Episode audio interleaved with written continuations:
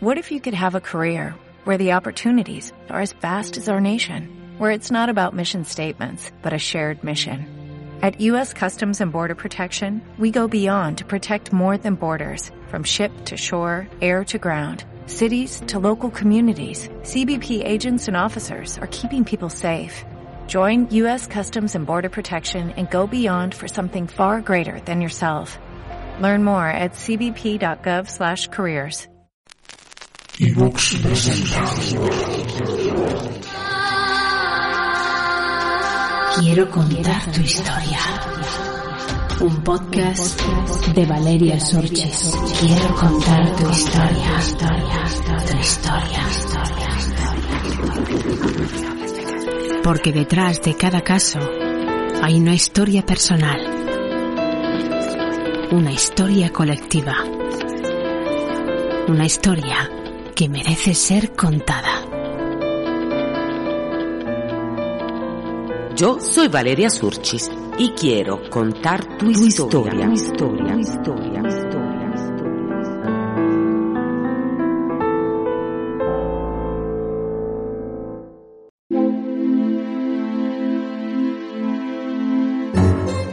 Temporada 6, episodio 12. La historia de Elisa Bruñedo Pérez. La bestia está suelta.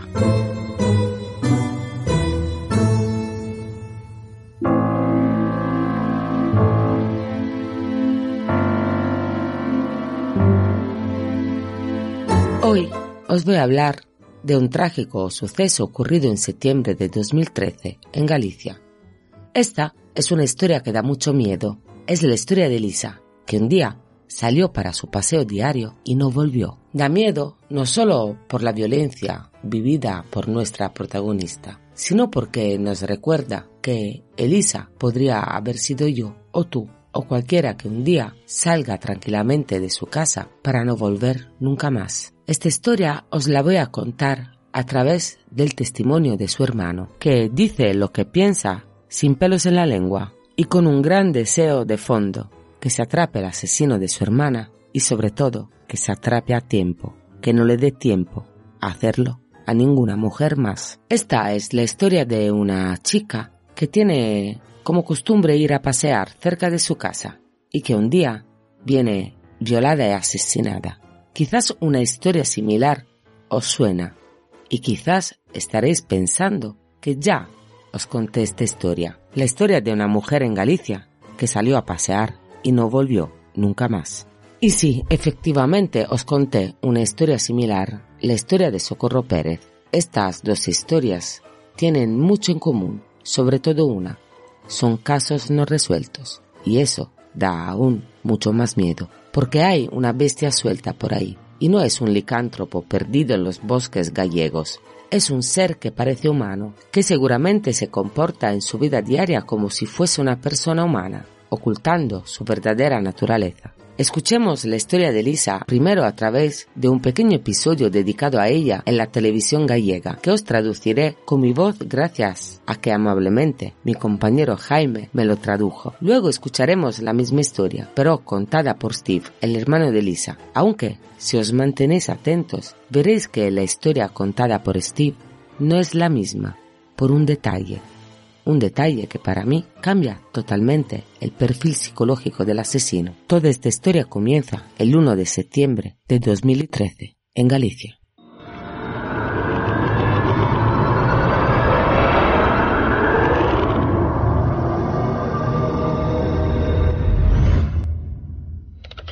Es domingo y Elisa Bruñedo se prepara para su paseo diario. No siempre sale a la misma hora ni sigue la misma ruta, pero sí tiene costumbre de ir por zonas conocidas, siempre de día. A veces la acompaña su marido, pero hoy tiene la tarde puesta en un entierro. Y Elisa camina a paso ligero ese primero de septiembre. y una vecina le ve pasar cerca de las 7 de la tarde por el lugar del mancharín. Y ya no vuelve a casa. Al anochecer la familia se da cuenta de que algo va mal. No coge el móvil, así que temen que le pase algo. Por eso salen en su búsqueda al mismo tiempo que denuncian su desaparición. El dispositivo de búsqueda se pone en marcha al día siguiente. Familiares, Familiares, vecinos, Guardia Civil y Protección Civil miran montes y carreteras próximas, sobre todo en el lugar donde se le pierde el rastro. A última hora, del lunes llega una nueva pista de un vecino que acaba de enterarse de la desaparición. Según les cuenta la familia y los agentes, vio a Elisa a las 20 y 30 horas del día anterior. Se cruzó con ella cuando conducía por la carretera que comunica la aldea con Fene. Aparentemente la mujer estaba a punto de dar por finalizado el paseo. Y aquí el testimonio de David Feal, el vecino que encontró el cuerpo. Pensamos lo que siempre pensamos cuando uno accede ahí, que tal como yo, pase que alguien le diera un golpe con el coche, una zona sombría, eran, bueno, septiembre, aunque era verano en esa zona, ya empieza a ser oscuro, una zona de monte. No llevaba chaleco reflectante ni nada. Tenía que ir por la calzada porque los arcenes están sucios. Tenía que invadir la calzada y yo casi le doy un golpe. Pensamos que fuera atropellada. Operativo de búsqueda. El operativo de búsqueda ya se abandonó por falta de luz natural, pero el vecino decide echar un vistazo por la zona acompañado de un familiar. De pronto, algo llama su atención. En la ribera hay unas zarzas aplastadas, como si algo o alguien fuera arrastrado por ahí. El hombre decide aproximarse y la luz de la linterna le devuelve una imagen que lo deja petrificado. A escasos 500 metros de donde vivía aparece el cadáver semidesnudo de Elisa Bruñedo. En el reportaje sigue hablando el vecino Delfín Feal y cuenta que dos personas, unas linternas que para nada son similares a cualquier linterna potente de la Guardia Civil, de noche hayan sido capaces de ver algo fuera de lo normal, cuando por el día pasaron y no vieron nada. Eso le llama mucho la atención y le extraña. Y este pequeño reportaje concluye con la narradora que explica que la Guardia Civil comienza las pesquisas y los análisis forenses confirman que hubo agresión sexual y también que Elisa murió asesinada de varias cuchilladas. Pero ¿quién y por qué acabara violentamente con la vida de una madre de familia querida por todos los que la conocían? Son preguntas que en ese reportaje que se hizo seis meses después continúan sin respuesta.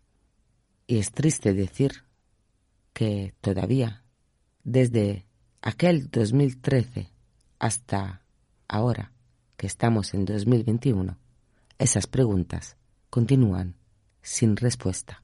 Y ahora es el momento de escuchar el testimonio de Steve Bruñedo, el hermano pequeño de Elisa, que nos cuenta su historia. Steve me escribió pidiéndome si, por si acaso, estuviera yo interesada en contar la historia de su hermana. Y por supuesto, le dije que sí, porque esta historia merece ser contada. Y como no vivimos cerca, me la ha contado a través de una llamada telefónica.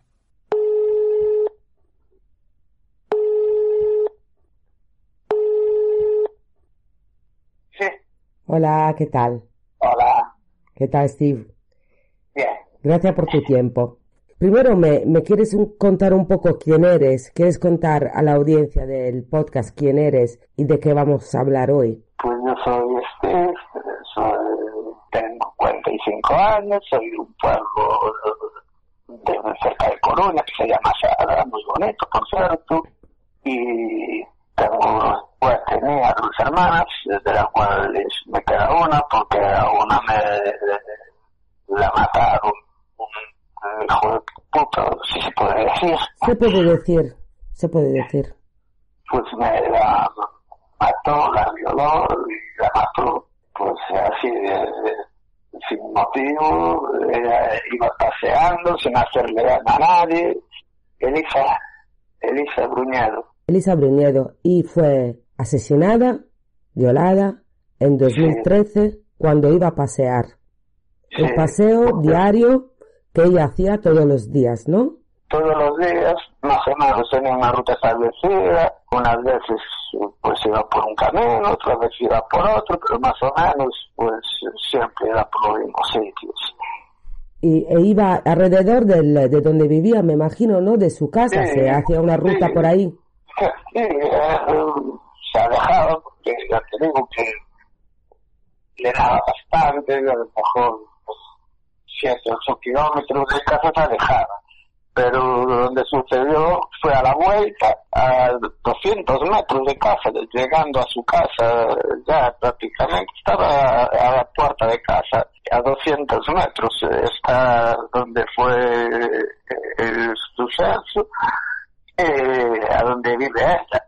Eh, una carretera general, pues en una ciudad y, apareció. Según me estuvieron contando, que se pasaron la noche y parte del día siguiente buscándola y no la encontraban y apareció al final detrás de una silveira a 200 metros de su casa. Para resumirlo, podemos decir que ella siempre salía cada día a pasear porque era su pasión, le gustaba pasear. Sí. Y, y esa tarde, era tarde, era noche. Atardecer, sí, sobre las 7, aún era de día. Y, y esto sucedió cerca de su casa, en un lugar donde se podía ver, ¿no? No era un lugar escondido ni nada. Para nada, para nada. Eh, de hecho, es, pasa una carretera general, no muy transitada, pero sí que pasan coches, hay casas alrededor, un par de casas por allí cerca. Fue el señor que la encontró vivía casi enfrente. Casi enfrente de donde encontraron el cuerpo, que no sabemos si el suceso ocurrió ahí. Ahí se encontró el cuerpo. Sí, pero eh, por lo que dicen, pasó ahí todo. Fue lo que nos dice la policía. Eso es lo que dijo la policía. O sea, sus investigaciones han averiguado, digamos, para hablar con propiedad, que eso fue el escenario del Ah. crimen. Sí, ahí sucedió todo. Ahí la violó, ahí la mató, que le atacó por la espalda. Y, O sea, esa fue la dinámica. Tu hermana fue a pasear como todos los días, en un paseo que más o menos cuánto solía durar. una hora, dos. Una hora, dos horas iba a pasear. Sí. Entonces alguien a 200 metros de su casa la atacó por la espalda, la violó y la mató. Sí. Así sucedieron eh, la- las cosas según la policía. Creo que, eh, creo que fue al revés. Porque eh, según nos dijeron, ella no se enteró de nada. Que él eh, entró por atrás, le dio un par de puñaladas y le cortó el cuello. Entonces lo que nos estás contando es que primero la mató, luego la violó. Creo que sí. Eh, por lo que nos contaron, sí. O sea, la atacó brutalmente y ella, por suerte en este caso, no se enteró. Sí, sí, porque aparte ella se había defendido como una leona porque era una luchadora era, no dejaba de intimidarse por nadie. O sea, esto significa que en la investigación pues se encontraron eh, signos de defensa, o sea, ella logró verlo quizás, se asustó, se defendió, pero luego no, no pudo hacer nada. Probablemente era más fuerte o, o cualquier otra Claro, cosa. eso tenía un cuchillo, un, arma cortante, Mm. la mortal fue en el cuello y, un par de veces más en otras zonas del cuerpo. Y encontraron, por lo que he podido leer, encontraron ADN, ¿no? De esta, Sí. de este Sí. ser, que no, no le voy a llamar persona, de ese ser que hizo esto a tu hermana. Encontraron Sí. ADN en algún, eh, quizá en la lucha, no sé, porque estas cosas, En, en el esperma de, De esperma. de- sí, o sea, fruto de esta violación eh, encontraron la, el ADN de este, de, de este ser. eh, y todavía no, no se ha encontrado No, vienen de vez en cuando a hablar con nosotros, nos dicen que siguen investigando, que están con lo del ADN, aún hace poco tomaron muestras por, por la zona gente. Están haciendo un estudio de, están recogiendo el ADN de varias personas de la, de, de la, es una Sí. ciudad, una aldea. Sí, es una aldeita Una aldea. Básicamente entonces están haciendo un poco un, un estudio de ADN al revés, ¿no? Están buscando voluntarios que, Sí, para acercar la cosa un poco y eliminando, más que buscar, eliminar, eliminar. nos están contando. Steve, una pregunta. eh, ¿Había algún sospechoso? Eh, en un principio hubo un par de ellos, pero se descartaron, ya se hicieron las pruebas pertinentes y nada, no, no eran ellos.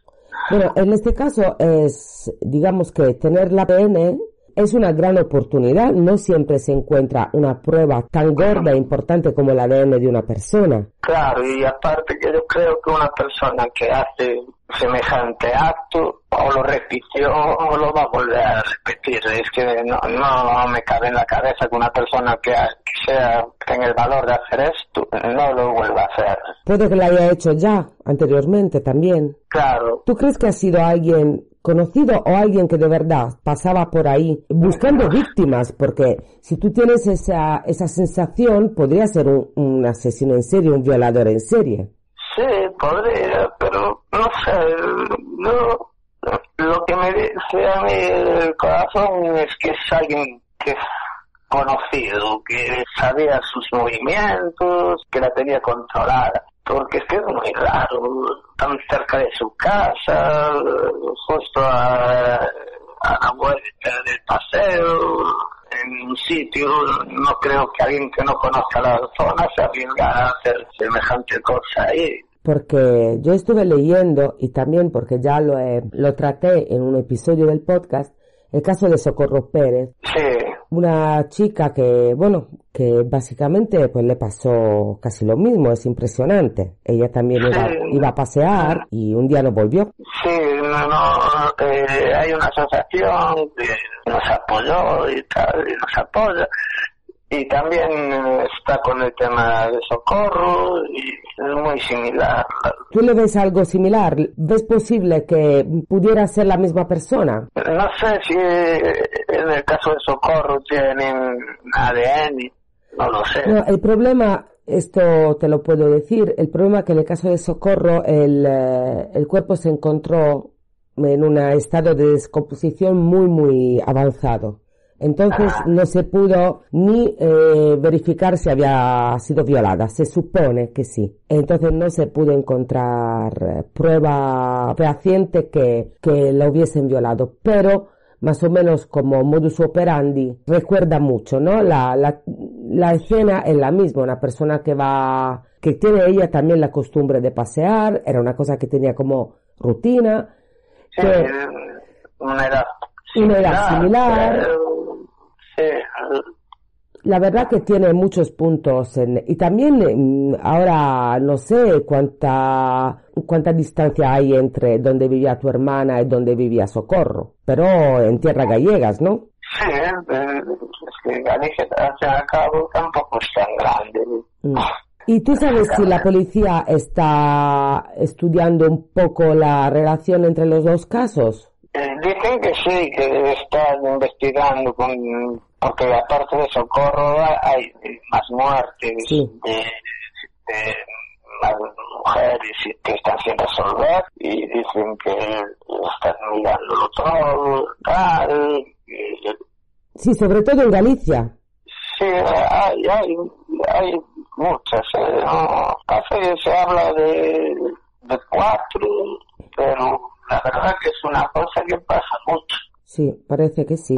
Cuando te informas un poco, es alucinante. Las eh, mujeres que son asesinadas y violadas, así como depredadores. Sí, así y, y como, como le pasó a tu hermana y también a Socorro Pérez, que un día sales a, a pasear y no vuelves nunca más. Sí, Es que es Sí. impresionante, si uno lo piensa, en serio parece que deberíamos hasta tener miedo de bajar debajo de nuestras casas.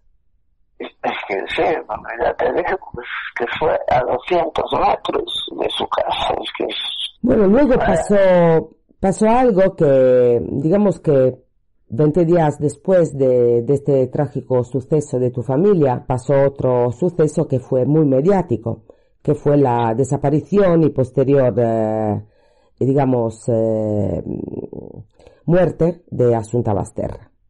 Sí, y eso eclipsó un poco tanto en los medios como en la policía, porque se expresaron, se dedicaron mucho los, los medios. A... Quizás porque era una niña o porque digamos que el caso era un poco más morboso, ¿no? Una niña adoptada con unos padres por el medio. Estaba más juego, mejor y eclipsó un poco el tema de mi hermana. Casi que quedó así un poco más de lado Luego pasó lo de Diana Kerr. Y, y ahí se investigó, se, se pensó también que el chicle pudiese ser el responsable. Sí, nosotros también lo pensamos, la verdad. Una... Tenía algo similar, ¿no? Como... Sí. Pero teniendo el ADN se descartó, ¿no? Sí, nosotros tenemos esperanza de que fuera el chicle este. Mm. Podría haber sido la esperanza de, de atrapar, eh, o sea, por lo menos de estar tranquilos que saber quién, quién hizo algo tan horrible a tu hermana. Es que, a ver, ya no nos la van a devolver, eso No. está claro, pero por lo menos saber quién lo hizo y Y que pague lo que tiene que pagar, claramente. Y sobre todo, eliminar a una persona tan peligrosa de la sociedad. Porque Sí. una persona que hace esto no es una persona que, que pueda vivir en una sociedad. No, y lo que dije antes, eh, lo tengo clarísimo, que lo- si no lo repitió, lo va a repetir, porque Sí, tiene todas la- las papeletas porque parece un, eh, parece un crimen de naturaleza sexual, se, de una persona rabiosa, de una, normalmente cuando se utiliza como arma un cuchillo, se dice que es muy personal, ¿no? Alguien que odia a las mujeres, sí, una cosa visceral, eh, sí, porque la verdad que llevó lo suyo mi hermana, que no se enteró tal, pero uf, bueno, el tío se ensañó. se enseñó y bueno, a ver, enterar si, si se defendió, se enteró, porque se enteró que algo malo le iba a pasar, eso sí, pero esperemos, esperemos de verdad que nos haya enterado de lo que pasó posteriormente, aunque esto no cambie, no cambie la historia, No, puede cambiar un poco a nivel eh, psicológico de ese hombre, de- claro, el sufrimiento de ella, Sí. por lo menos que, pues que muriera lo antes posible y después pues que hiciera lo que hizo, pues Bueno, si, si lo que hizo lo hizo después, nos daría otra otro perfil, otro perfil, sí, claro, un perfil de, de una persona que ne- necrófilo, ¿no? sí, de una persona necrófila. Es que es muy muy muy fuerte. Por un lado, mejor que tu hermana no se haya enterado de nada, pero por el otro lado da da mucho miedo también, ¿no? Tener a un individuo así libre en la sociedad. Steve, me gustaría saber, porque bueno, yo creo que no vamos a ahondar más sobre el sufrimiento que haya podido tener tu hermana. ¿Cómo era tu hermana? Mi hermana era, tenía su genio y tal, pero bueno, era, para mí, eh, más que hermana, era una madre. Me lleva 10 años, soy el pequeño, y ella era la mayor, la otra eh, tiene un año menos que ella, pero ella era especial, siempre estaba pendiente, yo, yo estando, porque estuve en prisión siete años y siempre me llevaba bolsas cargadas de ropa nueva, me mandaba lavar la ropa a casa y, me traía el, el paquete lleno de ropa nueva seguido. Te cuidaba, ¿no? Sí, muchísimo, eh, exagerado. Mm. Bueno, tú, habiendo estado en prisión, has podido conocer a, a personajes como este, como este posible asesino. ¿O has tenido Sí, eh. suerte de no conocer a gente así ahí? Conocí, no tuve trato, pero sí que conocí Lo que pasa es que ahora las prisiones no son como antes y a ese tipo de gente los tratan bastante bien las prisiones. Porque Sí. les suelen dar buenos permisos, eh, bu- buenos destinos, los, eh, igual están en ingresos, con los funcionarios trabajando, eh, tal, no se les puede hacer nada. No me digas. O sea que la persona más eh, peligrosa tienen un mejor trato. Pues sí, la verdad que sí, eh, cambió mucho la cosa en estos últimos años, desde que se empezaron a montar el tema de los módulos de respeto, todo eso, cambió mucho respecto a eso. A esa gente son los mejor mirados de prisión, claro, como ellos no tienen problemas con drogas, eh, no se suelen relacionar con el resto de presos nos tienen follones, tal, eh, son bastante chivatillos y se llevan bien con los funcionarios. Y, eh, yo es que, no sé, pero si no es funcionario no tendría estómago para estar tomándome un café con un Pues no, la verdad que no. Steve, me, me asombra, me asombra mucho que cuentes eh, con total tranquilidad que hayas estado en prisión tantos años. Sí, hombre, a ver, yo por el delito que estuve, este, de tráfico de drogas, la verdad que no veo que sea una cosa por la que me debo avergonzar. No le hice daño a nadie, yo le vendía que me quería comprar. Pagaste tu deuda con la sociedad y estás ahora Sí. tranquilamente rehaciendo tu vida. Sí, es- estoy trabajando, ya una fábrica y compré un piso, estoy pagando poco a poco, como normal. Muy bien. Me alegro mucho por ti porque, bueno, es importante también reconocer eh, los errores, ¿no? Haber pagado la deuda con la justicia, porque es un delito, como dices tú. Pero vamos, que como dices tú, pues eh, no es otra cosa, ¿no? Claro, yo que me exponía cuando lo hacía, me cogieron, pues, Fíjate, a ti te cogieron enseguida y a este sin alma, a este desalmado no, no consiguen todavía cogerlo. Es que, a ver, yo por lo que sé de la policía y de su forma de trabajar, ellos, si no tienen la suerte de que se les, de casualidad, se les venga eh, la adelante de los morros o tengan un chivazo, difícilmente resuelven algo. Por lo que sé yo, no sé. se esa, esa es tu, tu opinión que como libre ciudadano que pagas tus impuestos puedes expresar claramente.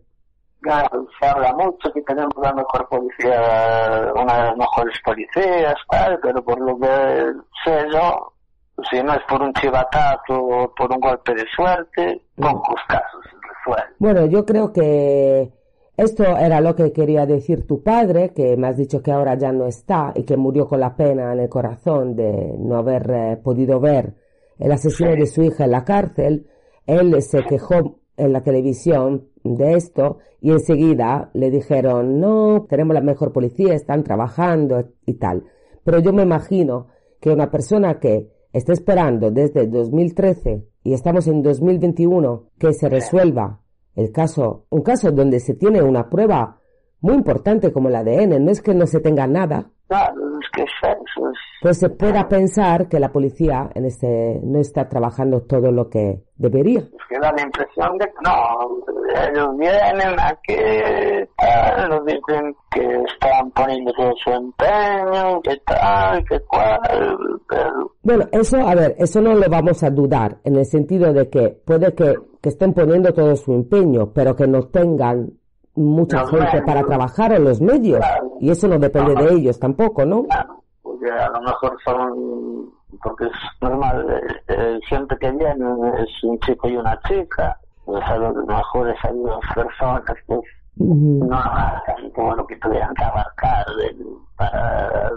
hacer todo el trabajo que hay que hacer. Claro, es que muchas veces no es la voluntad de la, de la policía, sino los medios de que dependen, ¿no? A veces pueden que tengas pocos medios, entonces eh, las cosas van lentas. Y también decir que, pues, eh, tampoco el caso de Socorro Pérez se resolvió, como dijiste tú, otros cuatro casos, que algunos pueden ser relacionados, otros no, pero también los asesinos a veces cambian modus operandi, eh, cambian la manera de, de matar. Entonces, normalmente, bueno, pero así peor que esto no sé, puede ser. Ha tenido que ser espantoso. Yo me imagino que la familia de tu hermana, la familia eh, formada por los hijos y el marido, lo que habrán hecho habrá sido como cualquier persona preocuparse que su madre, su esposa no, no volviera y ir a buscarla, ¿no? Así más o menos ha ido un poco la historia, ¿no? Fueron a buscarla, llamaron a la policía. Sí, yo no estaba en ese momento, este, estaba pagando mi condena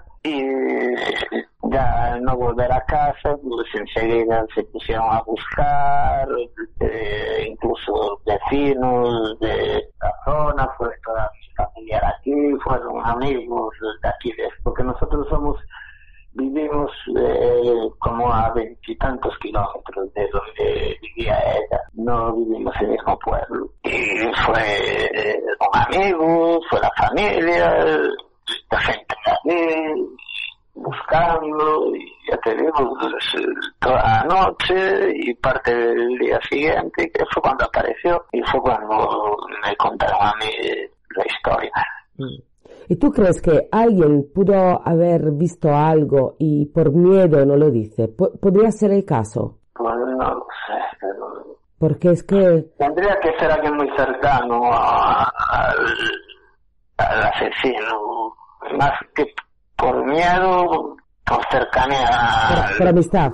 Sí, para taparlo a él. Porque también se dijo lo que decía tu padre y otros familiares decían en lo que he podido leer que para ellos tiene que ser alguien mm, que la conocía porque nadie se acerca a ese pueblo así por dar un paseo, ¿no? No, e-, es un sitio bastante apartado de lo que son las... No hay tráfico de gente normalmente, no es un sitio donde la gente va porque hay algo de paso para comprar o...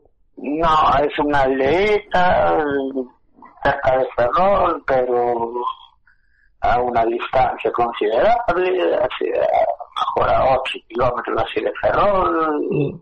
Porque luego eh, lo que he leído eh, con respecto a lo que dice la policía es que están totalmente convencidos del contrario, que haya sido un desconocido. Sí, entonces dicen, dicen mucho eso, que posiblemente fuera uno que pasara por allí, tal, un cazador, también dicen que pudo haber sido, porque era época de caza, dicen que de eso no entiendo, pero... Mm.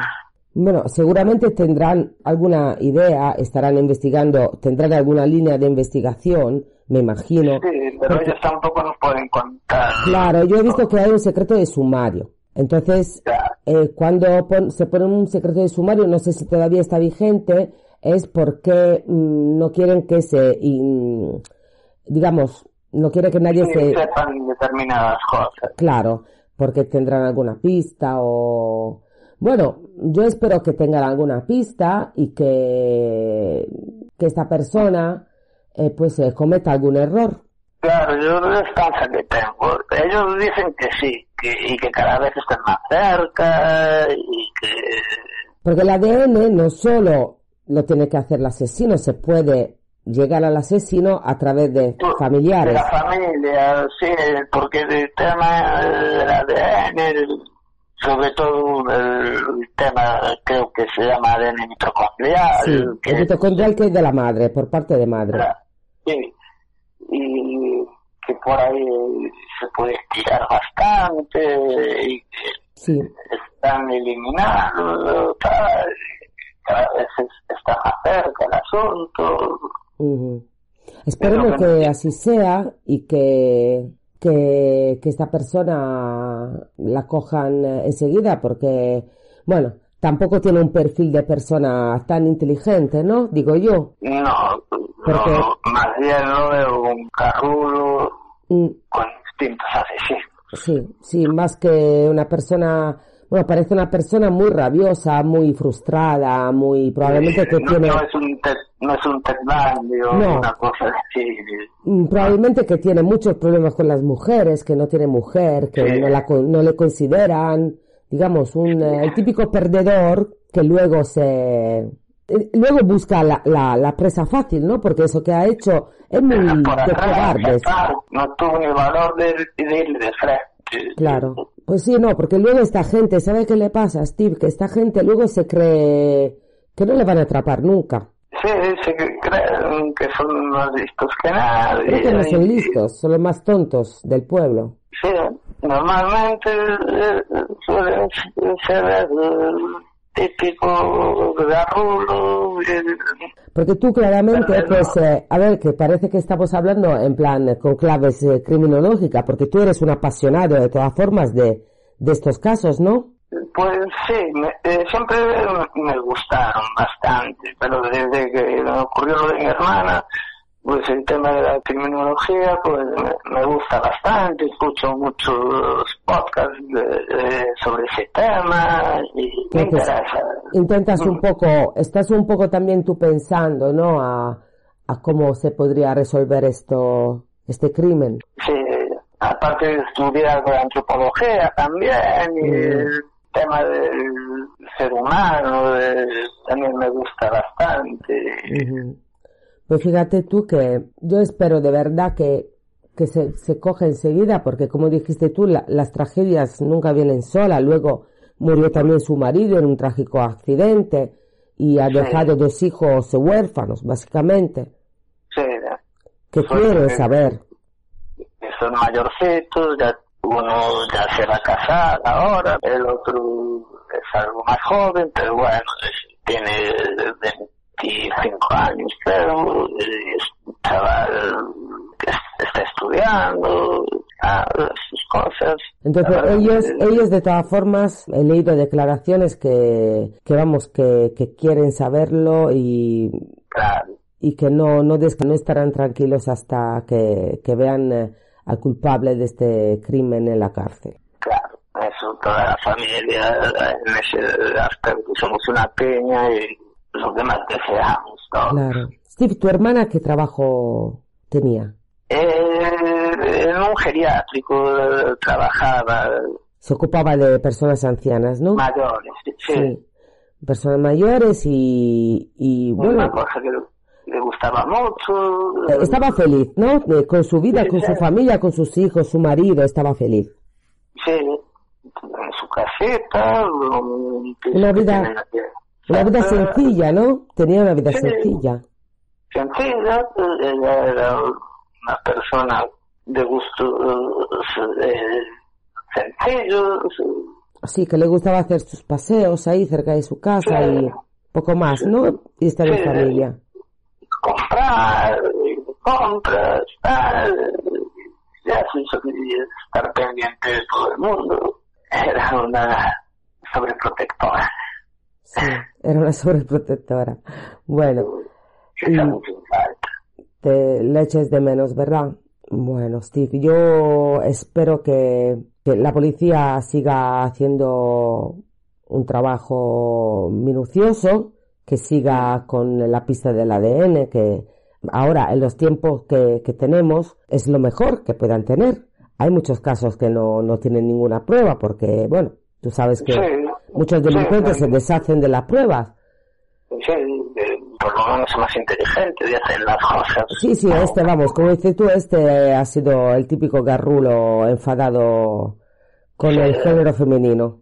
Sí, a mí es la, la impresión que me da. A mí también, a mí también, la verdad, y me parece que es un, una cosa muy peligrosa tener eh, a una persona así, porque cuando uno Lo llega a hacer algo así, o lo ha hecho ya, No lo va a volver a hacer. o lo va a Cualquier volver a hacer. Lo malo es que si lo vuelve a hacer, a veces, pues eh, yo qué sé, eh, puede ser en otro sitio o, o puede también eh, calmarse de otras formas y pero sí que da, a mí le- me da la impresión que pueda volver a cometer este, este crimen. yo, yo creo que también que, que siempre les pide más el cuerpo. Es, eh, no sé, es algo instintivo en ellos, es un, Mm. Sí, eh, como si lo necesitaran, no sé, o si se sintieran mejor haciendo, superiores, no lo sé, sí. lo que piensan ellos, la verdad, pero normalmente siempre repiten y suelen ir a, a- a más, Mm. sé a, qué más van a, va a llegar este hombre, porque si fue que si esto fue su primera vez, no sé cómo será la siguiente, la verdad. Claro, y también eh, sintiéndose inalcanzable, puede ser Mm. peor. Ya, no, me cogen, llevo tantos años y no me cogen, tal. Claro. Pues eh, la verdad que es algo muy peligroso y yo espero que, que, que se estreche, ¿no? La, el cerco, que se dice, y, Sí. y pueda tener una buena noticia en los telediarios. Pero también te digo que quizás, bueno, yo no sé si es así, pero ha sido vuestra impresión, ¿no? Que luego la, la muerte de Asunta haya llevado todos los medios, eh, digamos, Sí. un poco por ese, por ese lado y se haya un poco mm, apartado, no, rela- re, ¿cómo se Sí, dice? relajado un poco. Relajado un poco, ralentizado. Que yo lo entiendo, ¿no? Por un lado, que es otro caso más, tal, pero ese caso se resolvió muy pronto. Pues una vez resuelto, volver a- al de mi hermana de inmediato, porque Claro, si no está resuelto, ya qué más vueltas le vas a dar. Pero eh, Mm. incluso eh, ahora se habla de lo de Asunta, que si se suicida, que si deja una carta, que si no sé qué. Mm. Eh, ¿Tú crees, Steve, que, que si se hablara más en las televisiones del caso de tu hermana y del caso de otras personas, quizás eh, la opinión pública podría meter prisa a la policía? Pues posiblemente, y sobre todo que, que supieran la de casos que hay, que, que no son las cuatro chicas eh, que salen en la tele normalmente, porque hay cuatro casos mediáticos, pero hay un montón. En España es que hay una barbaridad de casos como el de mi hermana, exagerados. Entonces tenemos un gran llevan problema. eh, que llevan igual 20 años o más sin resolverse, cosas como la de mi hermana. Ujú. Eh, Eso no da muchas esperanzas, ¿no? A quien, a quien le pase algo así. la verdad que no. Mm, ¿Tú tienes, tú tienes una esperanza que, que antes o después eh, este caso se pueda cerrar? Por un lado, a ver, no es la esperanza, porque por nada del mundo quiero que nadie pase por, por esto. Pero el tío va a tener un patinazo algún día intentando hacer esto. Espero que lo cojan antes de que eh, lo lleve a cabo. Mm, Entiendo lo que quieres decir. Tú dices que un día va a repetir y, y va a cagarla, básicamente. Sí, sí, pero espero que lo cojan antes de que lo finalice, que no le suceda Pues a sí. nadie lo que le pasa a mi hermana. Pues sí, la verdad que es probable, es algo probable y como dices tú, esperemos que, bueno, no sabemos, quizás se tenga alguien eh, como sospechoso y que estén esperando a que dé un paso en Sí, falso. y. Claro, muchas veces la policía está trabajando y también tenemos que dejarle trabajar, ¿no? Claro, no, no nos pueden contar todo. Claro, también porque uno puede tener ira, ira, rabia. Es que, a ver, a mí me- ahora mismo me dice la policía que tienen de sospechoso a fulanito, lo primero que hago es presentarlo en casa de fulanito. Eso es, ¿no? La, lo que se dice la justicia por tu cuenta, Sí. que no es buena, pero es comprensible. Pero es lo que sale dentro. Claro. La verdad que me iría para la cárcel con la cabeza alta, eh, te lo juro, así te lo digo. Ujú, Ya. No, no, es que para nada me causaría eh, ninguna pena Mm. pagar 10 o 15 años por vengar a mi hermana. Para nada. Mm, te entiendo, te entiendo. Bueno, pero yo creo que quizás tu inteligencia y tu bondad pues eh, te llevará y te llevaría a esperar que la justicia llegue Sí, sola. yo espero que lo cojan. Claro que sí.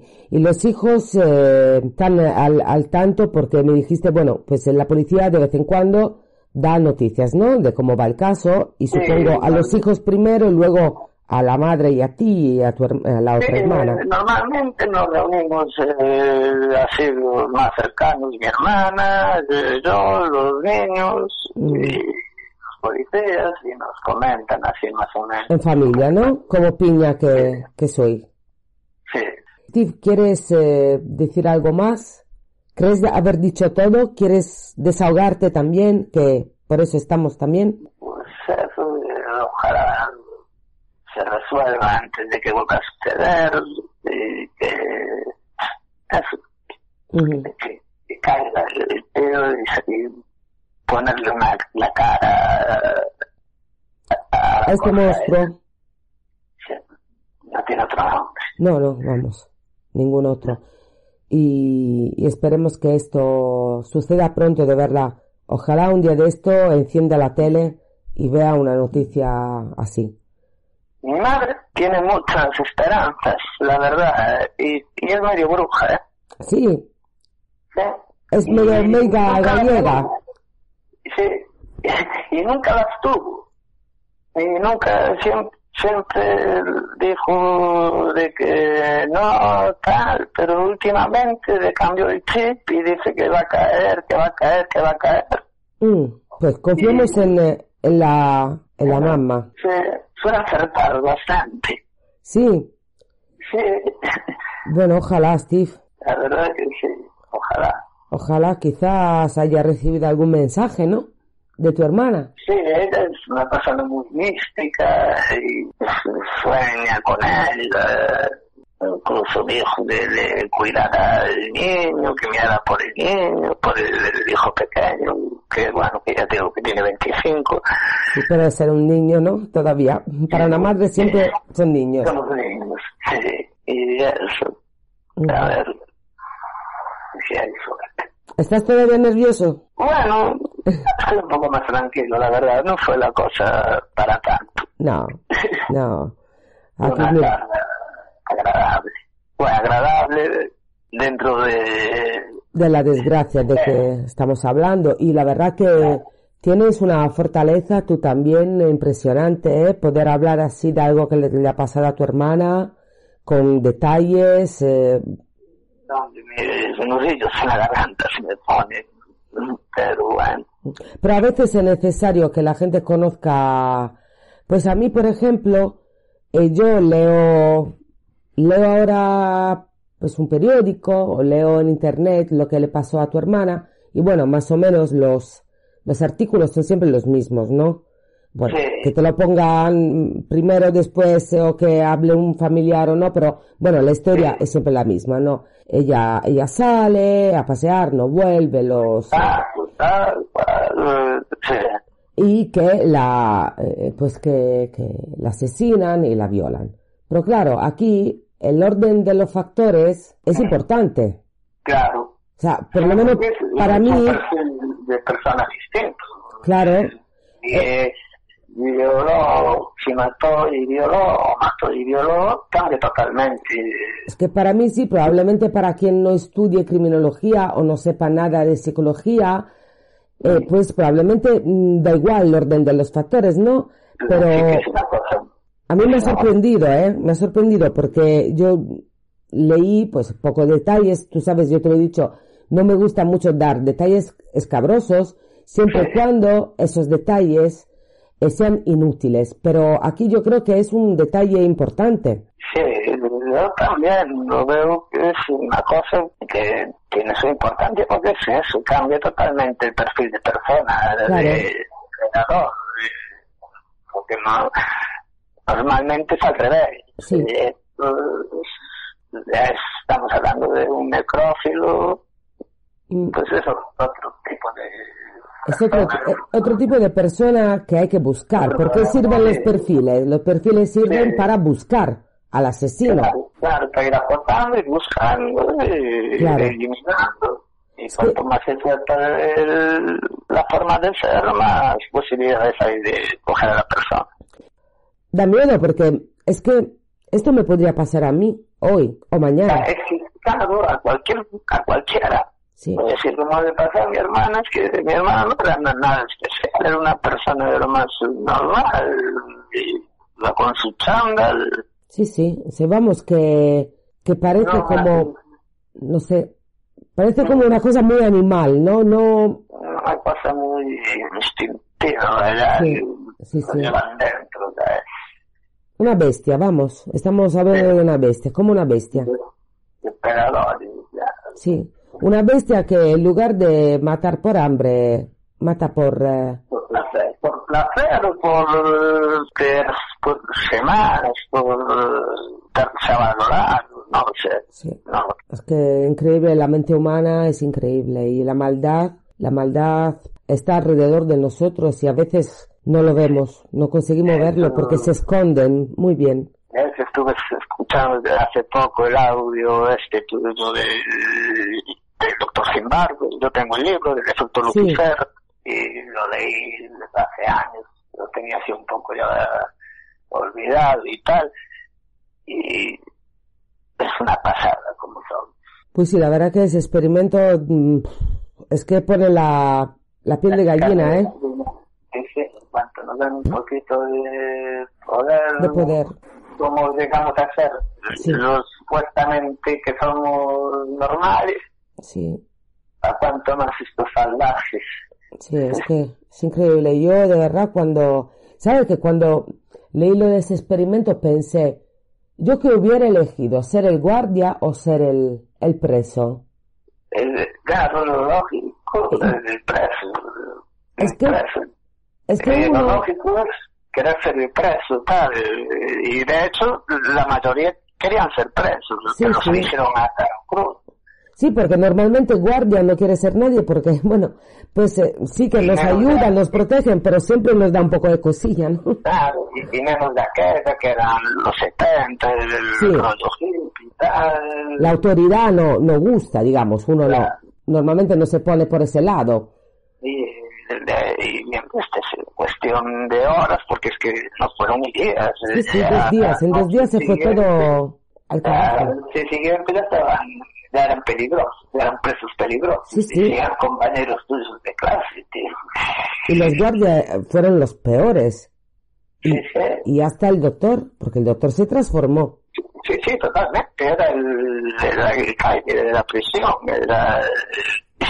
Es que es, es increíble. Yo muchas veces, mira, de verdad, yo lo siento decirlo porque últimamente he hablado con mucha gente de, de este pensamiento mío, ¿no?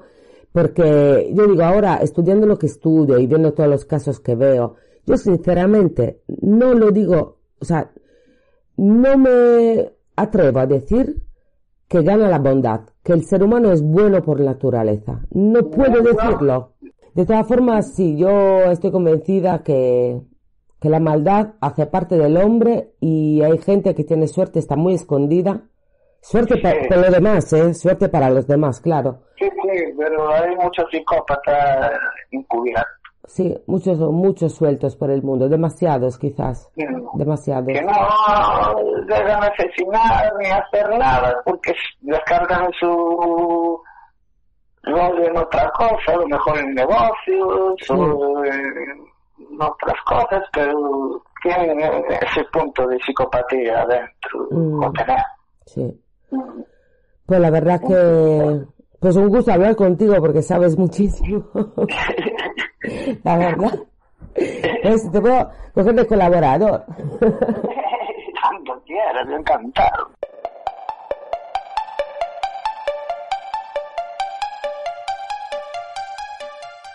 Y así acabó la charla con Steve, el hermano de Lisa, que nos ha contado sus opiniones sobre el caso y hemos podido escuchar toda la historia de esta mujer que un día salió a pasear y no volvió. Ahora vamos a intentar conocer más, un poco más de criminología y por eso cuento con la colaboración de un experto en la materia. Desde México escuchamos a Alberto Reyes, licenciado en Derecho y director de INEPED, Instituto Nacional para el Estudio, Prevención y Erradicación del Delito en México. Desde aquí quiero agradecer su colaboración y también deciros que los audios son audios de WhatsApp así que no tendrán la misma calidad de un audio grabado con un micrófono y hay algún pequeño fragmento de esta conversación que se escucha un poco mal, pero espero que tengáis paciencia porque son solo pequeños fragmentos puntuales. Escuchemos ahora esta importante colaboración de Alberto Reyes.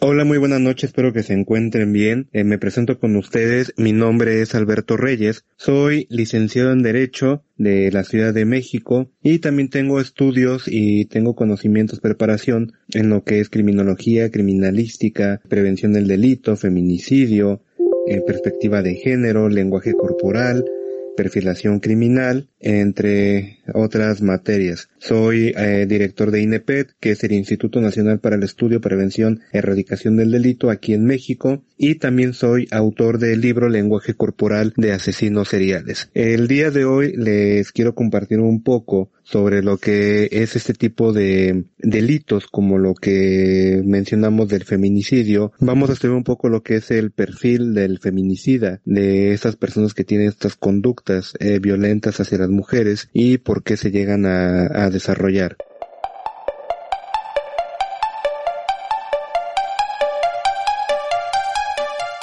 Tenemos que estudiar todo esto desde diferentes puntos de vista, antropológicos, sociales, eh, económicos, culturales, jurídicos, criminológicos, psicológicos, psiquiátricos. El feminicidio no es solamente el castigar a aquella persona que comete un delito hacia las mujeres, eh, no, también es importante el estudiarlos, el entender y comprender por qué tienen este tipo de conductas y algo que es súper importante, el por qué eligen a sus víctimas, qué es lo que ven en ellas o qué patrones son los que siguen estos individuos para poder agredir a las mujeres, coger a sus víctimas. Algo que tenemos que estudiar eh, primero es saber si los feminicidios que se llegan a cometer son realizados de una manera independiente o es un asesino, un homicida o un feminicida serial, porque son eh, cuestiones totalmente diferentes. En el caso de que sea un feminicidio individual, estudiar las razones del por qué se presentó la situación, porque puede llegar a ser incidental o puede ser planeado. Eh, existen esos, eh, eh, esos factores. Y en el caso de que sea un homicida serial, tendríamos que estudiar el patrón que sigue, su modus operandi, su firma, de cómo actúa y cuáles son los rasgos característicos que deja en el lugar de la intervención o escena del crimen y qué elementos son los que se lleva, porque también existen factores donde ese tipo de individuos se llevan objetos, eh, prendas, cabello o partes corporales de las víctimas como un trofeo, como un recuerdo.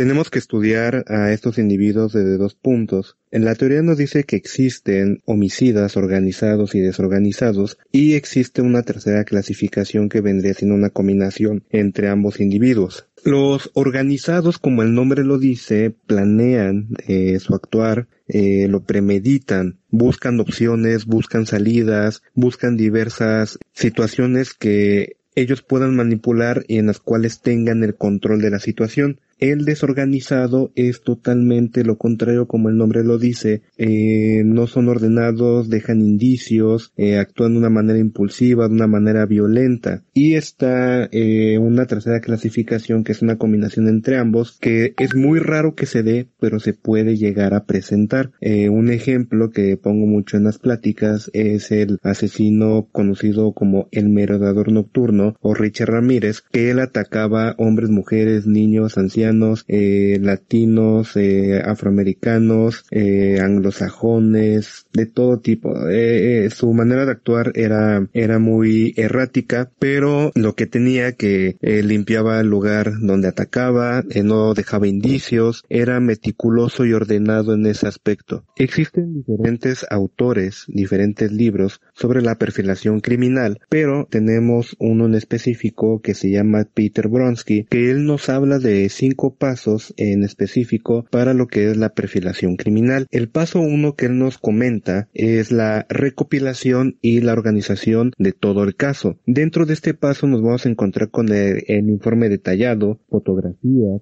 descripción del vecindario, la necropsia de la víctima y la línea de tiempo de la víctima antes de la muerte y el perfil de la víctima, ¿ok? Eh, reitero, es importante que también involucremos lo que es la criminología y la victimología para poder entender eh, estas situaciones. El segundo paso del cual nos habla él, habla de una reconstrucción un modelo de proceso de decisión, ¿ok? Esto involucra qué? Detalles del homicidio, determinar si era eh, en serio lo que les había dicho anteriormente o es individual, objetivo principal o colateral, porque puede ser un daño colateral, tal vez la persona no era el objetivo principal de este individuo. Eh, la víctima eh, era una mm, persona propensa a ser víctima ¿A qué me refiero con esta situación o a qué se refiere el autor? Mm, la persona es propensa a ser víctima en el aspecto que si cumple algunos elementos que este individuo busca, ejemplo, Ted Bundy, el asesino serial de Estados Unidos, sus víctimas eran mujeres jóvenes, eh, anglosajonas, delgadas, piel blanca y cabello rubio a los hombros, porque cubrían el perfil de este individuo. Es un ejemplo, si cumple alguna característica en específico a la víctima que la haga propensa a ser víctima. Si el victimario es de alto riesgo o no, porque recordemos que también dentro de esto se puede clasificar el nivel de estos de individuos victimarios, qué tan peligrosos pueden llegar a ser. Y si la víctima fue asesinada en un lugar determinado o en otro, si fue movido el cuerpo, y el, el lugar donde ocurrieron los hechos, qué características tenía que le dio la confianza a este individuo de cometer el acto, o si llena o satisface alguna necesidad de él. Posteriormente, eh, en el siguiente paso que, nos mencionan, tenemos el paso eh, número 3.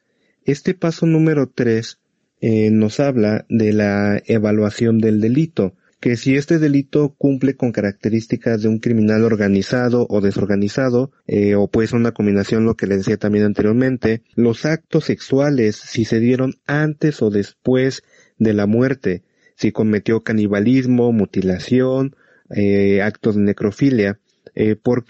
Eh, ese tipo de actividades eh, sexuales que tienen estos individuos eh, satisfacen necesidades que ellos tienen, en específico alguna filia, alguna parafilia, y todo puede llegar a tener un simbolismo. El hecho de que la violación sea vía vaginal, vía anal, vía oral, o que sean las tres, o que la violación no sea con el miembro, sino que sea con un objeto o con las manos, con los dedos, eso también tiene un simbolismo, tiene un porqué de, de, de actuar. Algunos eh, individuos buscan una sustitución fálica, eh, como puede ser un cuchillo, una botella, un tubo, cualquier otra cosa.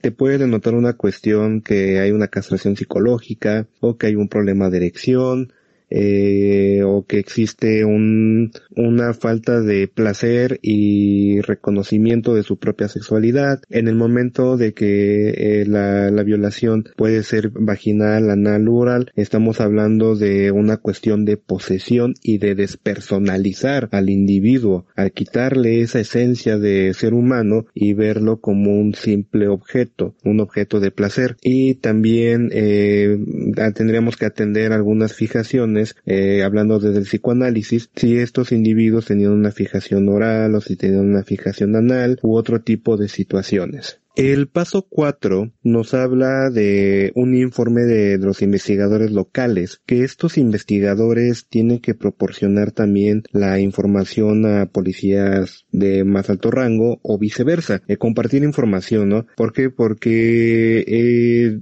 ese individuo tal vez ha actuado de la misma manera en otros lados y es importante poder eh, determinar si es la misma persona o no. Ok, eh, dentro de esta de esta clasificación o planteamiento o descripción se debe tomar en cuenta las características de la personalidad del individuo, objetos en poder de, del individuo, del victimario, si se llevó algún objeto y qué objeto en específico se llevó. Eh, aquí en México tuvimos eh, un caso, digamos, de un individuo que fue llamado el matanovias porque mataba a sus parejas sentimentales y a las chicas les cortaba un pedazo de su cabello, se llevaba un mechón. El, teníamos, uno que se llama el, el coqueto, bueno, fue nombrado coqueto y este individuo se llevaba eh, las pantaletas de, de las chicas que, que agredía, de las mujeres y también se llevaba sus eh, objetos de, de uso personal como los maquillajes, cepillos, cosas por el estilo y se los regalaba a su pareja sentimental, a su esposa,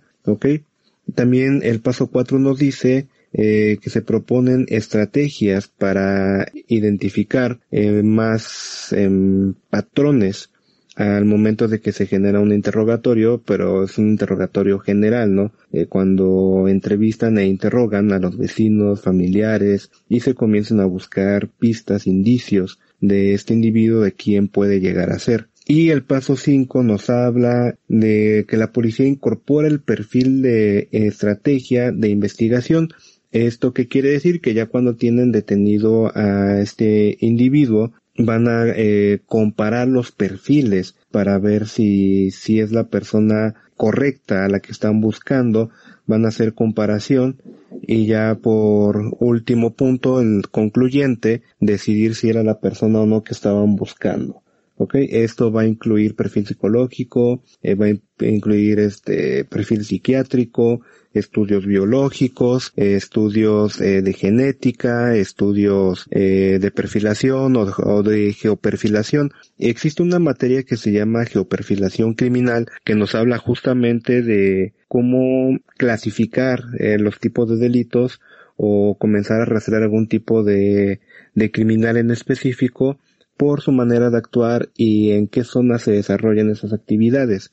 Es interesante porque puedes clasificar y determinar en dónde ocurren mmm, comúnmente ciertos delitos, como agresiones sexuales, como eh, robo a casa habitación, como robo a transeúnte o, o en el transporte público, donde ocurre eh, de manera más común y con esto puedes comenzar a generar eh, otro tipo de perfiles.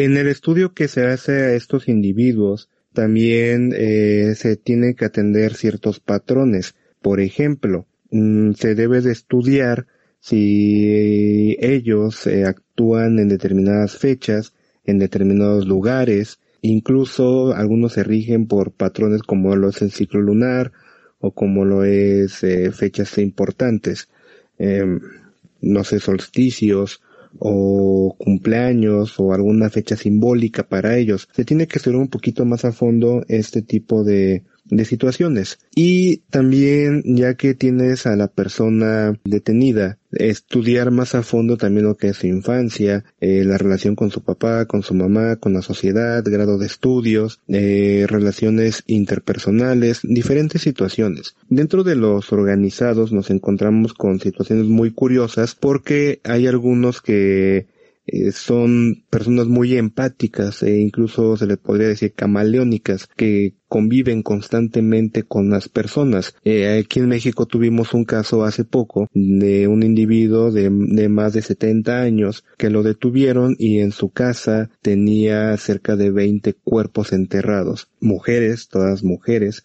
mujeres jóvenes, pero eh, él actuó durante cerca de unos 30, 40 años y apenas lo detuvieron. Eh, la descripción que dan de este individuo, la gente que lo llega a conocer, es que era una persona muy empática, una persona muy amigable, que ayudaba a otras personas por medio de un partido político para que tuvieran despensas, para que tuvieran beneficios, para que arreglaran sus calles, cosas por el estilo. Entonces nadie, nadie, nadie, nadie sospechaba de esta persona justamente por el perfil que manejaba. Eh, una persona muy controladora en las situaciones, muy empática. Y bueno, hablando de empatía, también tenemos que ver eh, cómo está esa situación de las neuronas espejo eh, y del lóbulo frontal para saber hasta qué punto eh, sienten el dolor de la otra persona o hasta qué punto eh, disfrutan el dolor de, de, las víctimas. Tenemos el caso de Andrei Chikatilo de la Unión Soviética que él tenía problemas de, de erección. Eh, cuando comienza a cometer sus delitos, él agrede a las mujeres, las golpea e incluso les arranca partes del cuerpo a mordidas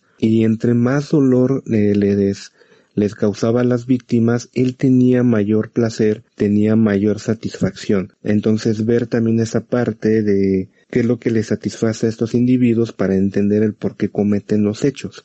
Tenemos a otro estudioso que es el maestro Vicente Garrido con su libro de perfiles criminales, el cual también lo recomiendo muchísimo que lo puedan leer para que comprendan un poco más la situación de por qué estos individuos actúan de tal o cual manera. También eh, se tiene que estudiar otro tipo de libros o manuales como lo es el DSM5 para entender eh, los trastornos mentales de las personas. Este DSM5 es prácticamente un catálogo de trastornos que en el momento que tú lo lees mm, puedes entender el actuar de, de algunas personas. Es luego difícil de comprender por el tipo de lectura si no tienes eh, conocimientos previos de psicología o de psiquiatría o de criminología, se te va a complicar un poquito, pero eh, es importante que lo puedas leer, que lo puedas conocer para eh, generar estudios más profundos de, de estos individuos.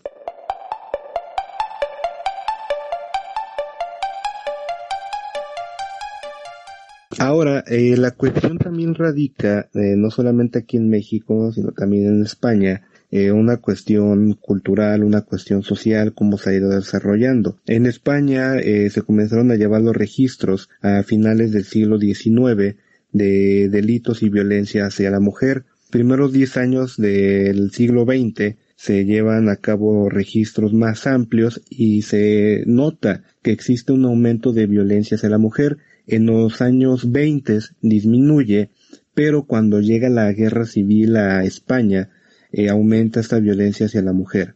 De ahí tendríamos que brincar hasta los años 60, cuando comienza esta liberación femenina, no solamente en España, sino en gran parte de, del mundo, donde ya se comienzan a pelear por derechos como lo es el trabajo, eh, la libre procreación, el aborto, eh, preferencias sexuales, diferentes cosas, ¿no? Esto también llega a repercutir porque algunas personas sí lo aceptaron sin problema alguno, pero otras personas no. Entonces aquellas mujeres que lucharon por esos derechos, eh, muchas también fueron eh, agredidas. Desafortunadamente eh, España es uno de los países de Europa que sufre eh, mucho de la violencia hacia la mujer y que sufre mucho feminicidio. Las leyes han ido modificándose, incluso existen tribunales específicos para estudiar y llevar juicios procesar juicios mm, de violencia en el hogar y de violencia de género, de feminicidio. Y es algo eh, importante porque no todos los países contemplan este tipo de tribunales. Eh, yo te puedo decir que aquí en México eh, esos tribunales específicos no existen. Existen eh, centros de atención a la mujer, existen leyes de una vida libre de violencia, existen fiscalías especializadas, pero no existen tribunales que atiendan específicamente este tipo de asuntos. Y es un paso importante y que sería bueno que en nuestro caso en mi país lo, lo, lo adoptaran y lo adaptaran a nuestro sistema jurídico. Eh, y también allá en España eh, las leyes están un poco más fuertes que aquí que en México. Allá sí se lleva la cuestión de penalizar las amenazas, ¿ok? De llevarlas a juicio y por ese tipo de amenazas tener una sentencia e incluso eh, pasar algunos años en prisión si se llegan a materializar esas amenazas. Eh, al, al, a las víctimas se les da gran protección e incluso se manejan eh, medidas cautelares, restricciones por parte del victimario que se le acerque a su pareja mm, por lo menos durante unos seis meses y que si llegan a violentar esa, esa norma, el proceso lo pueden llevar dentro de prisión, no afuera. ¿Ok? Entonces, eh, son puntos importantes, puntos elementales que se deben de conocer y que se deben de llevar a otros lados. Eh, es importante, es diferente y es algo que el Estado está viendo y previendo, fijándose en que se cumpla la necesidad de protección a la mujer desde varios aspectos.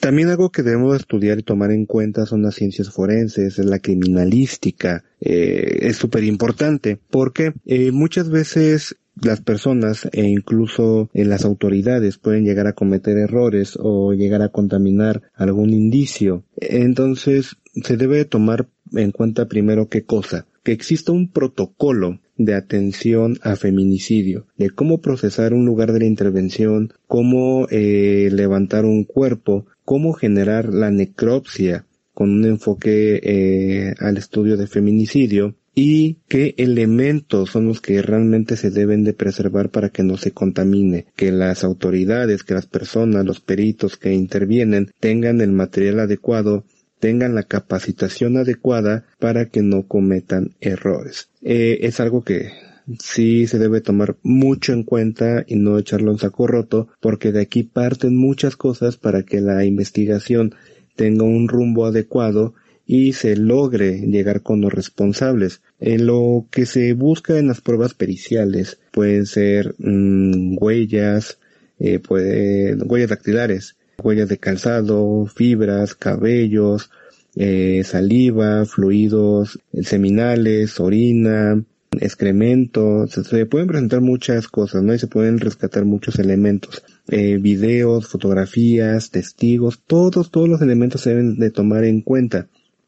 Aquí la cuestión radica en que los indicios que se deben de preservar también sepan cómo preservarlos y que se lleve a cabo una cadena de custodia adecuada y que le lleven esa cadena entre todos los elementos un respectivo cuidado para que no se llegue a romper y reitero, llegar a una solución adecuada, llegar a encontrar quién pudo haber sido el responsable. Eh, creo que existe también una eh, idea errónea de que por el hecho de que ya encontraron una huella dactilar o de que ya encontraron una huella de mordida o encontraron eh, eh, residuos em, de semen, ya van a poder encontrar al, al culpable. No es así de fácil, todo lleva un proceso, eh, también va a depender de la tecnología, va a depender de los elementos que tengan las autoridades para poder investigar y que exista un banco de datos también donde puedan cotejar ese tipo de, de información. Ejemplo, no hay un banco de datos aquí en México de, de mordidas, el cual pueda tener una autoridad, la autoridad y hacer un cotejo de que eh, esa mordida de tal persona, ¿no? Tampoco existe un banco de, de, datos, digamos, de genética, de ADN, de, de semen, que pueda decir, ah, este es el, nuevo factor genético de ese individuo, él es el violador. Entonces también eh, tomar en cuenta que el derecho va de la mano con la criminalística, con la criminología, con la victimología, con la perfilación criminal, la psicología, la psiquiatría, que todo, todo va de la mano y todos de alguna manera van a ayudar para eh, generar un estudio adecuado del caso concreto, para llegar a una resolución, para llegar a una sentencia, para generar legalidad y justicia para las víctimas, un castigo adecuado para el victimario. Y aquí también radica, ¿no? Un sistema penitenciario eh, que, ok, ya tienes al victimario, y ahora qué haces con él. Tienes que reinsertarlo, reintegrarlo, readaptarlo a la sociedad. Eh, muchas veces hemos escuchado tal vez el término de enfermo social, de que es una persona que no es eh, adecuada y que no se puede adaptar a la sociedad en la que vive.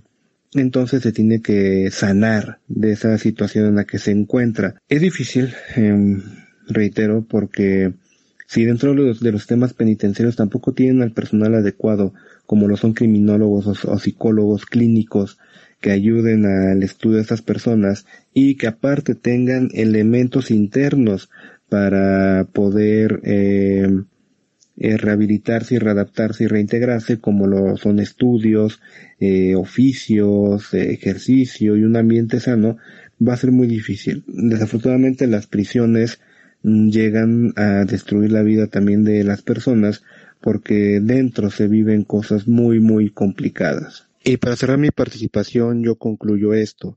Primero, el núcleo familiar donde se desenvuelven los seres humanos es muy importante y tiene que ser un ambiente sano. ¿Cómo sabemos o cómo podemos entender un ambiente sano? Para empezar, que todos los miembros de la familia puedan ir a terapia o que vayan a terapia. La salud mental es súper importante. Al momento de que tú das ese paso de ir a terapia, eh, comienzas a entender el por qué eres como eres como ser humano y entiendes los patrones que vienes repitiendo de pareja, tanto hombre como mujer, eh, patrones no solamente de pareja, sino también de violencia, tal vez adicciones, diferentes situaciones de vida, ¿no? Entonces ya cuando identificas eso, puedes romper ese patrón que se viene manejando en tu familia e incluso durante generaciones. ¿Qué más les puedo compartir? La, bueno, la salud mental es súper importante, es indispensable, tendría que ser canasta básica la salud mental. ¿Ok? segundo punto, a los niños y niñas den una infancia adecuada, una infancia donde vivan tranquilos, en paz, felices y créanme, créanme que eh, niños y niñas teniendo infancias felices su vida cambia totalmente cuando llegan a ser adultos. Eh, trabajan mucho en su autoestima. Esto va a permitir que no cualquier persona llegue y las pueda manipular, las pueda eh, hacer sentir menos. Y esto va a hacer que en el primer foco rojo que vean de una persona que está siendo violentos con, con ellos o con ellas, se alejen totalmente de ese punto nocivo Recordemos que hay un violentómetro. Aquí en México se manejan diferentes violentómetros. Eh, creo que el más conocido es el del Instituto Politécnico Nacional y este violentómetro te, te habla de diferentes situaciones de lo que son eh, humillaciones, burlas, eh, engaños, ley, ley del hielo, hasta lo que es la tortura, violación, muerte, mutilación y demás eh, es importante que también identifiquen ese tipo de, factores. Entonces, eh, reitero, la infancia es un punto indispensable en el ser humano para que tenga un adecuado desarrollo psicosocial. Eh, ¿Qué más? En que sepan manejar sus emociones, que aprendan a saber qué es lo que sienten y cómo expresarlo, porque muchas veces eh, se presenta la situación que como seres humanos no sabemos exactamente expresar lo que, lo que sentimos, y más si se vive en una cultura machista, donde por ejemplo te dicen que solamente las mujeres lloran, los hombres no. Ese tipo de situaciones eh, afecta mucho al ser humano. Existe un nuevo término eh, que se ha venido utilizando últimamente que se llama nuevas masculinidades, que habla justamente de este punto de romper estas creencias, de romper estos patrones de cómo tiene que ser un, ser humano, un hombre, un macho ante la sociedad. Mm, ¿Qué más les, les podría concluir? Que el derecho y las ciencias forenses y todo lo que engloba criminalística, criminología, psicología, psiquiatría, victimología, sociología, todo, todo, todo eso tiene un papel muy importante y que se sigan preparando, que sigan investigando, que se sigan desarrollando estas áreas para que dejen de existir o se disminuya lo más que se pueda este tipo de delitos y que se comprenda a la sociedad en general para generaciones futuras. Entonces sería todo de mi parte. Eh, gracias por la invitación, gracias por escucharme y que este mensaje lo lleven a otros lados y a otras personas y en verdad como seres humanos nos podamos apoyar y cuidar entre todos. Gracias.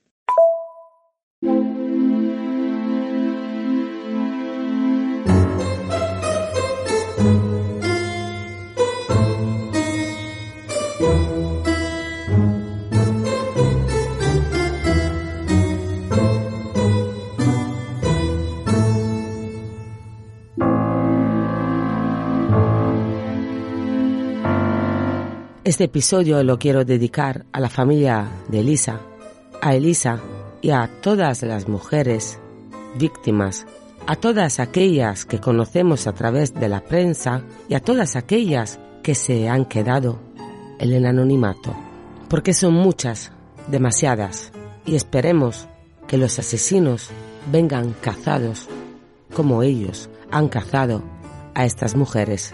Y tengamos cuidado, porque la bestia está fuera, porque la bestia está suelta.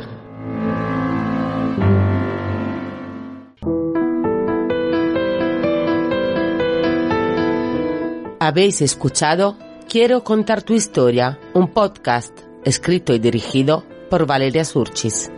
Gracias por vuestro tiempo y por vuestros oídos. Y no os perdáis la cápsula en un nuevo formato. Reflexiones personales sobre los casos de Quiero contar tu historia, contadas como me salen de, del corazón.